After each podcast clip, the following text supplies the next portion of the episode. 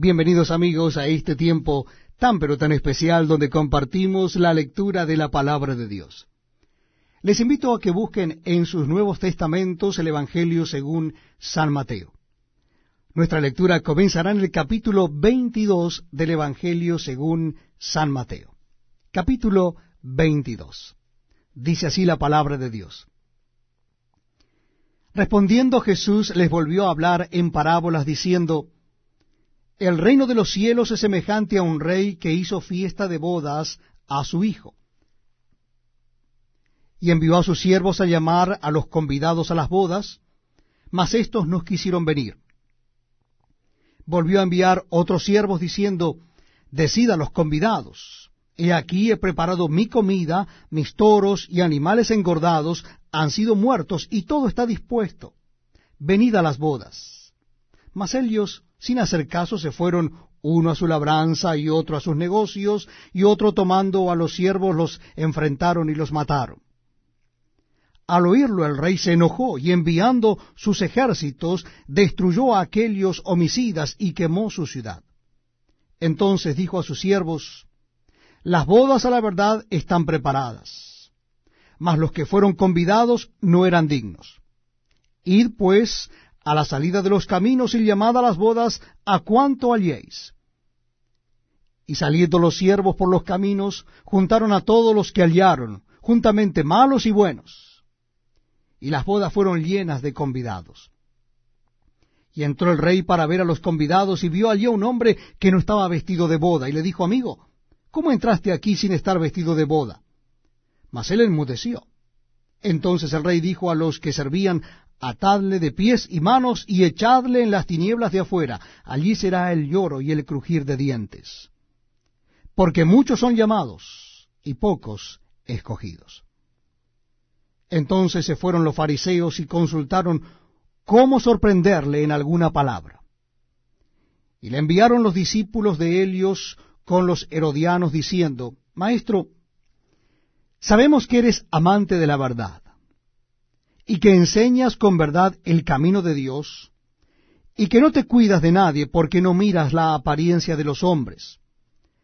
Dinos, pues, ¿qué te parece? ¿Es lícito dar tributo a César o no?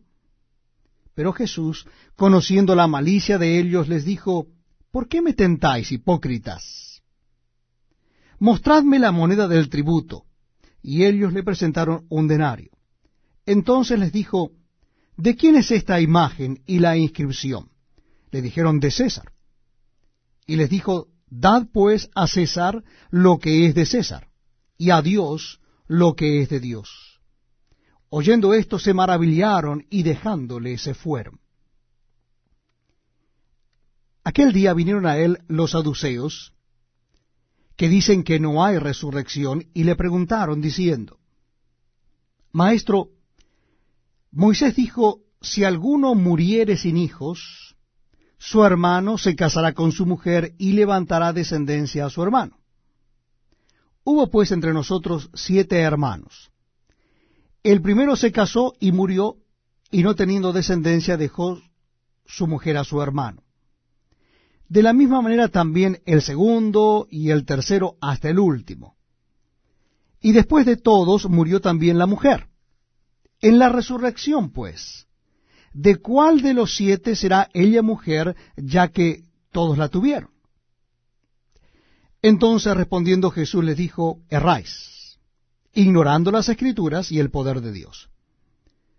Porque en la resurrección ni se casarán, ni se darán en casamiento, sino serán como los ángeles de Dios en el cielo. Pero respecto a la resurrección de los muertos, ¿No habéis leído lo que os fue dicho por Dios cuando dijo, Yo soy el Dios de Abraham, el Dios de Isaac y el Dios de Jacob?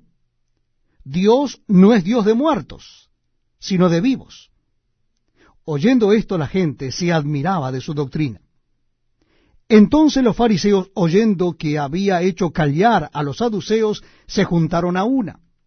Y uno de ellos, intérprete de la ley, preguntó por tentarle diciendo, Maestro, ¿cuál es el gran mandamiento en la ley? Jesús le dijo, amarás al Señor tu Dios con todo tu corazón, y con toda tu alma, y con toda tu mente, este es el primero y grande mandamiento. Y el segundo es semejante, amarás a tu prójimo como a ti mismo. De estos dos mandamientos depende toda la ley y los profetas. Y estando juntos los fariseos, Jesús les preguntó, diciendo, ¿qué pensáis del Cristo? ¿De quién es hijo? Le dijeron, de David. Él les dijo, pues ¿cómo David en el Espíritu le llama Señor, diciendo, dijo el Señor a mi Señor, siéntate a mi derecha hasta que ponga a tus enemigos por estrado de tus pies? Pues si David le llama Señor,